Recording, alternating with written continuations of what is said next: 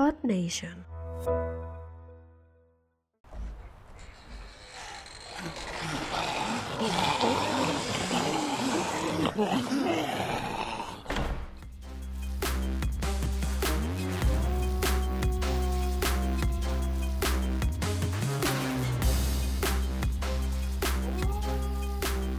Estás escuchando a los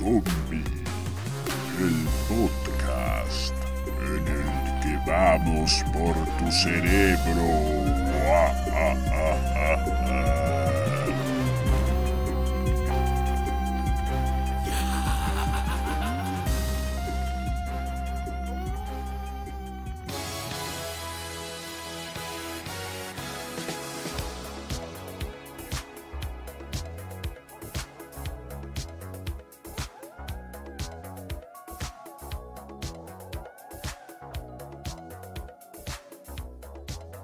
Hola y bienvenidos de nuevo a este su programa A los Zombies, un podcast hecho por zombies y para zombies.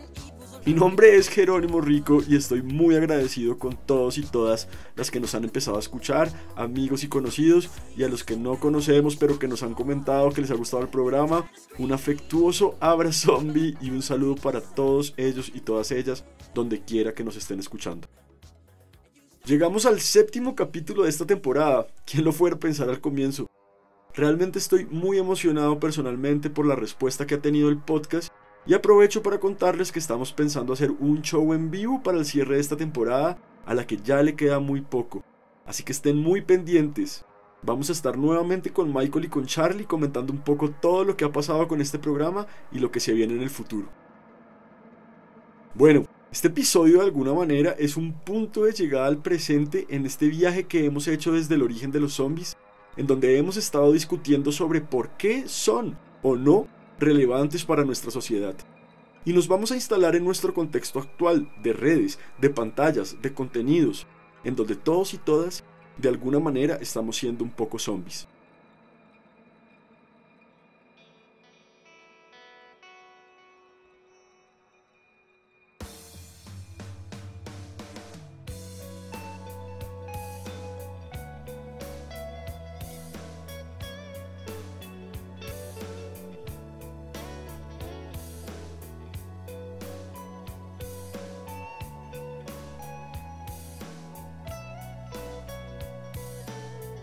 Creo que para todos y todas es evidente que en la actualidad vivimos en un mundo consumido por la tecnología. ¿Quién de ustedes se imagina el mundo sin un teléfono móvil en la mano, sin internet o redes sociales?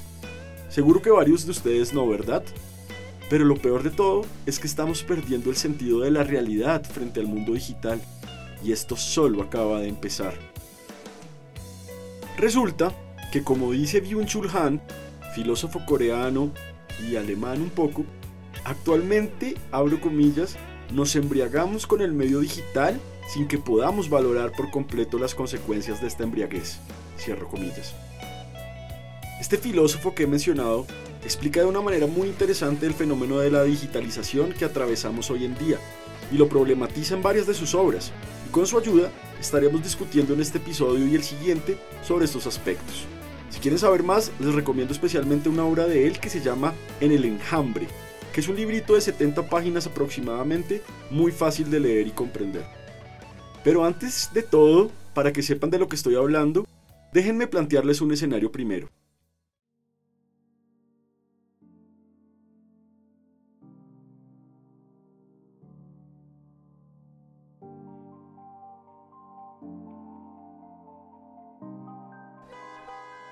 Seguro que han ido caminando por la calle y se han encontrado peatones o transeúntes que van con el celular en sus manos, leyendo, jugando, chateando, cualquier actividad. Incluso es muy probable que hayan sido ustedes mismos los que han estado aislados del mundo físico mientras consultan su móvil. O en el transporte, que es lo más habitual. Digamos que antes las personas andaban todas juntas por la calle, pero concentradas en lo que se iban a encontrar, y en cambio ahora lo normal es ver gente que parece que sigue una dirección, pero cuya atención está más focalizada en su dispositivo móvil que en el propio caminar. Y es que puede provocar que se desplacen diagonal o horizontalmente, de forma errática, ¿cierto? e incluso pueden llegar a parar de forma súbita, provocando que la persona que vaya detrás estrelle estrepitosamente. y es gracioso, porque el teléfono móvil nació con el objetivo de ser un conector entre las personas y para supuestamente mejorar y facilitar las relaciones sociales. Pero en realidad pareciera que por el contrario nos ha llevado como sociedad a través de un oscuro túnel de indiferencia y desatención, en donde hemos visto la muerte de los momentos grupales y de la convivencia. Podríamos decir que nos hemos convertido en muertos vivientes. nos hemos convertido en algo a lo que se está llamando zombies digitales. Seres humanos y humanas que preferimos estar mirando el celular todo el tiempo en vez de contemplar y disfrutar de un paisaje o de una buena conversación. De hecho, quiero contarles que fue esta discusión sobre los zombies digitales lo que nos llevó, o me llevó a mí personalmente, a empezar con este podcast, en ánimo de poder compartir esta reflexión con otros y otras y que de alguna manera podamos dejar de ser tan zombies.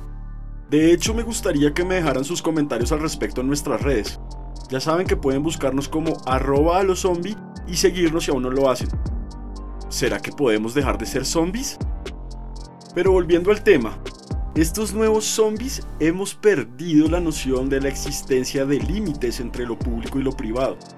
Casi no se tiene vida real y la que se tiene se ha trasladado al mundo de lo virtual.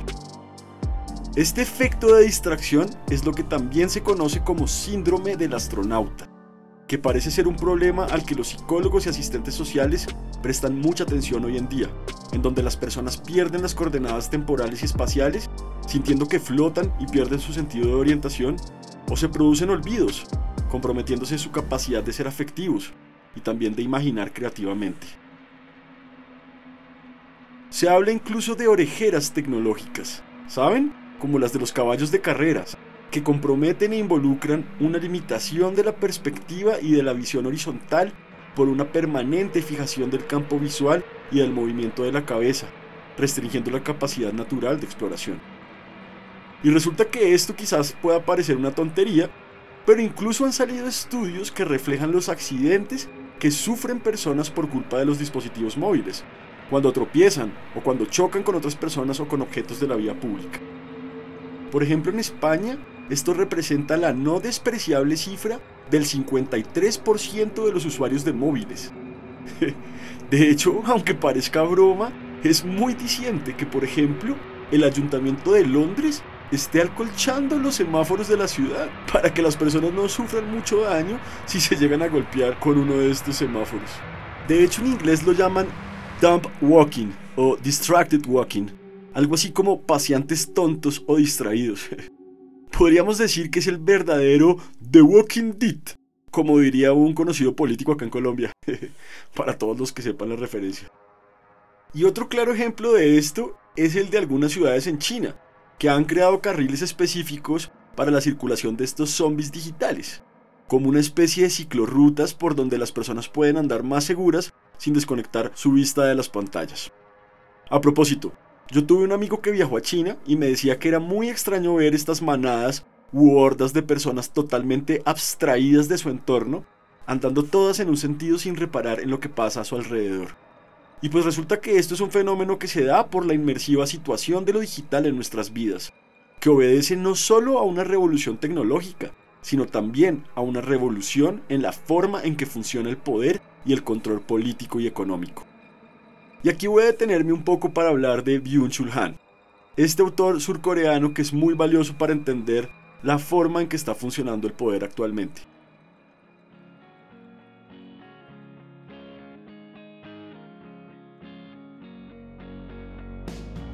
Chulhan plantea que hoy en día nos encontramos iniciando la época de lo que él llama la psicopolítica digital, donde el poder de los gobiernos y corporaciones interviene en los procesos psicológicos inconscientes de las personas. Casi como ese hongo que infectaba a las hormigas, ¿se acuerdan? El Ophiocordyceps. Algo así, pero a nivel corporativo. Y este autor menciona que, a diferencia de la época colonial, donde se ejercía un control sobre el cuerpo y el tiempo de las y los humanos, el control se ejerce ahora sobre la mente, y no desde el exterior, sino desde el interior mismo de las personas. Para aclarar todo esto, piensen por ejemplo en los campos de cultivo de tabaco o azúcar de los que hemos hablado antes, o cualquier otro donde hubiera esclavos sometidos, a los que a punta de látigo los ponían a trabajar forzosamente. Era a través del castigo físico que se ejercía un poder sobre estos desposeídos. O piensen, para poner un ejemplo más cercano, en las fábricas, donde los trabajadores y trabajadoras tenían y tienen que llegar a una hora determinada, insertar una tarjeta, habitar un espacio específico, comer una hora determinada, etc. Se ejerce un control sobre su cuerpo en la medida en que se inserta dentro de un espacio laboral preciso. Pero actualmente esto está cambiando aceleradamente, ¿verdad? Gracias entre otras cosas a la pandemia que hizo que muchos de nosotros empezáramos a teletrabajar y a regular nuestros propios horarios y tiempos intensivamente, sin necesidad de ningún supervisor que nos diga cuándo hacerlo. Esto es lo que este pensador coreano denomina como psicopoder. En palabras de este filósofo, el psicopoder es más eficiente que el biopoder, es decir, el control sobre el cuerpo, por cuanto vigila, controla y mueve a los hombres y mujeres no desde fuera, sino desde dentro, y produce una marcada ceguera frente a la diferencia y la otredad. Esta ceguera y la simultánea obnubilación, en términos de Byung-Chul Han, podríamos decir también indiferencia, constituyen la crisis actual para este pensador. Pero salgamos por un momento de estos temas que pueden parecer muy complejos y discutamos sobre aspectos un poco más cotidianos, para ver si le extraemos un sentido más práctico a todo esto.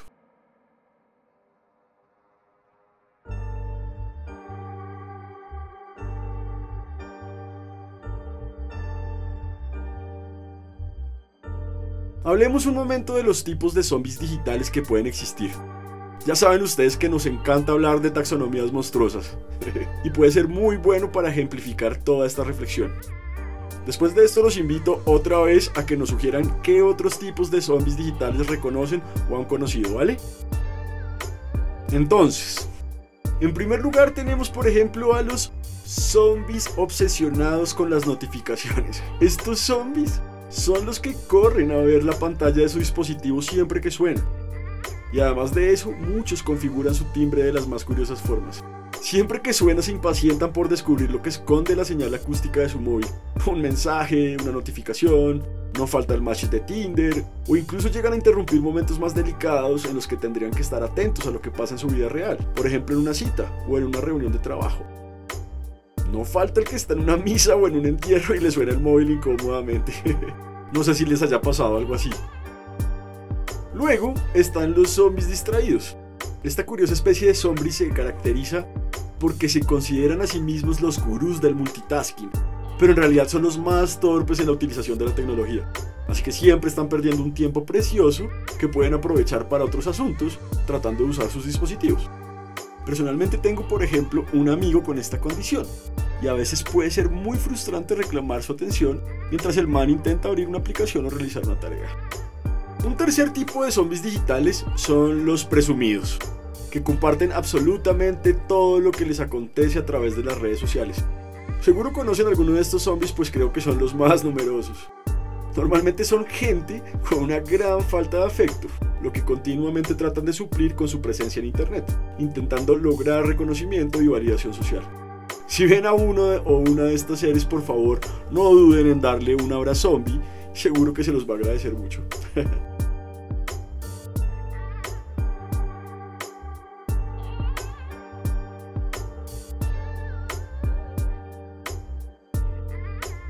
Pero quizás estos son los tipos de zombies digitales menos problemáticos. Veamos ahora dos especies mucho más peligrosas que seguro si alguno de ustedes tiene hijos adolescentes habrá podido ver en su hábitat o entorno natural.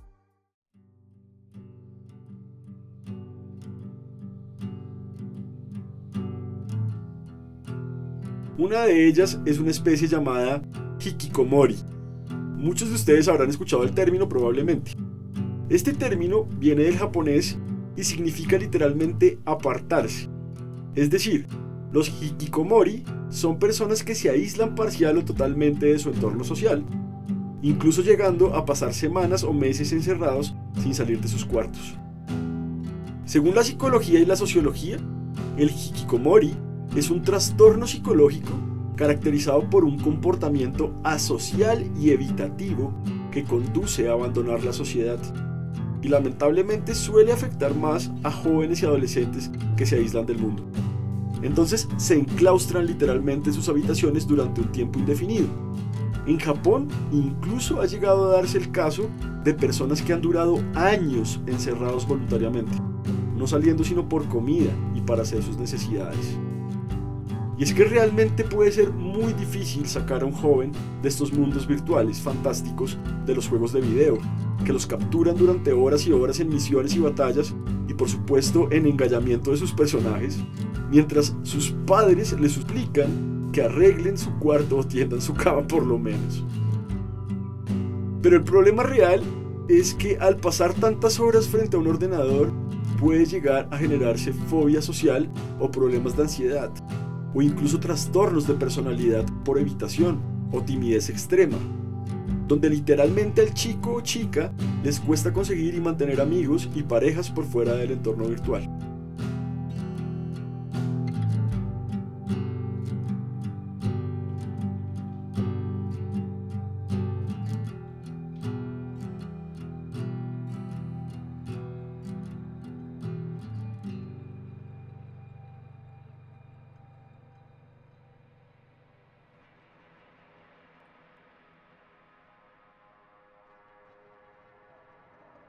Pero quizás el tipo de zombie más extremo es el que hemos querido llamar follower hacia el abismo.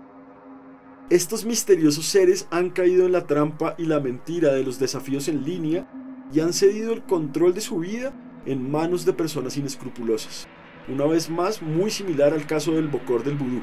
Si aún no saben de lo que estoy hablando, por favor vayan a escuchar nuestro primer episodio, ¿vale?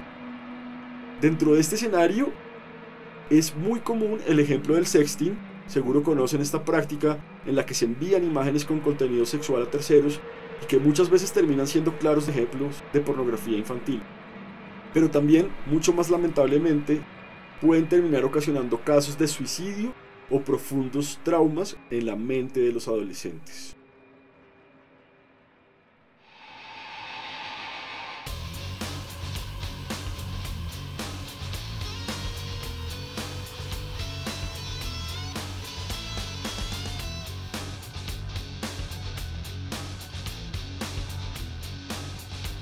Un caso de esto muy conocido fue el del juego de la ballena azul. no del calamar, de la ballena azul, ¿vale? Este nombre refiere a un juego en línea al que se le atribuyen varios casos de suicidio en el 2016 entre jóvenes menores de edad debido a las absurdas reglas que tenía. El juego en sí comenzó a través de internet, como decía, en 2016 y se originó primero en una red social rusa cuyo nombre no me atrevo a pronunciar y resulta que se llamaba así porque el término ballena azul se refiere al fenómeno de los varamientos de las ballenas, lo que es una clara metáfora del suicidio masivo al que conducía. Fue creado por un pelado de 21 años llamado Philip Budeikin, que al parecer fue expulsado de la carrera de psicología y que supuestamente afirmó que su propósito era limpiar a la sociedad empujando al suicidio a quienes él consideraba como personas inútiles en la vida lo que lo llevó a crear este macabro juego. El dichoso juego se basaba en la relación entre los jugadores que participaban del juego y los administradores, que les daban una serie de tareas que los jugadores debían completar, por lo general una vez al día. Algunas de estas tareas consistían en hacerse cortes en los brazos o saltar de lugares elevados, aunque otras eran mucho más inocentes o fáciles de realizar, lo que conducía a que estos niños o estos adolescentes se dieran a las pruebas y podían darse a través de mensajes de chat desde antes o podían ser impuestas el mismo día, pero siempre sin fallar a la última tarea, que era el suicidio del participante. Como dato curioso y muy actual en el momento en que grabamos este programa, hay que anotar que este fenómeno produjo ciertas teorías de conspiración rusas que afirmaron que en realidad se había tratado de una campaña organizada y dirigida por los nacionalistas ucranianos, que supuestamente estaban atacando Rusia con un experimento de guerra psicológica. Les queda a ustedes que pensar al respecto.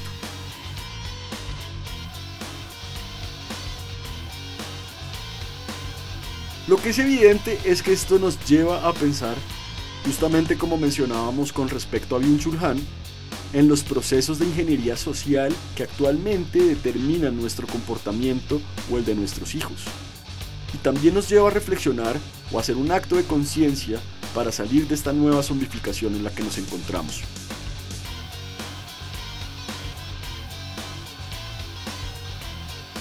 Porque hay que decir que en realidad sí es verdad que las corporaciones y gobiernos actualmente tienen más información sobre nosotros que en toda la historia de la humanidad.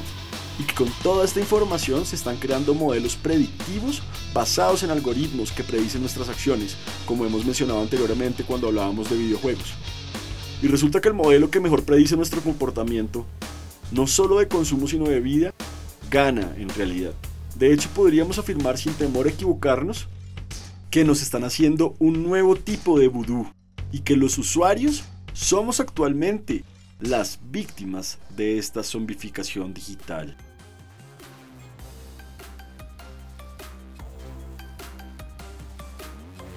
Muchas gracias por haberse quedado hasta el final de este episodio.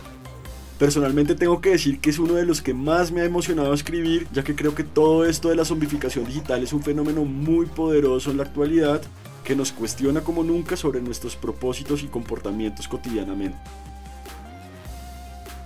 Así que espero que les haya gustado este capítulo tanto como a mí me ha gustado realizarlo y que los haya llevado también a reflexionar sobre lo que sucede actualmente y a intentar ser ese granito de sal que nos saque de esta zombificación actual.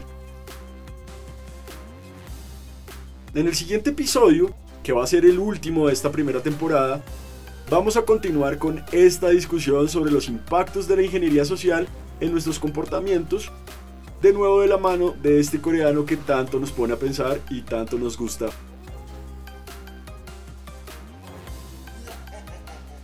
Gracias una vez más y no se olviden de darnos un like por nuestras redes y comentar si les ha gustado este capítulo. Queremos saber, por supuesto, qué temas les gustaría que desarrollemos en la siguiente temporada. Así que si quieren sugerirnos algo, sean bienvenidos y bienvenidas a opinar. Y como siempre, no se olviden. Vamos por su cerebro. Hasta la próxima.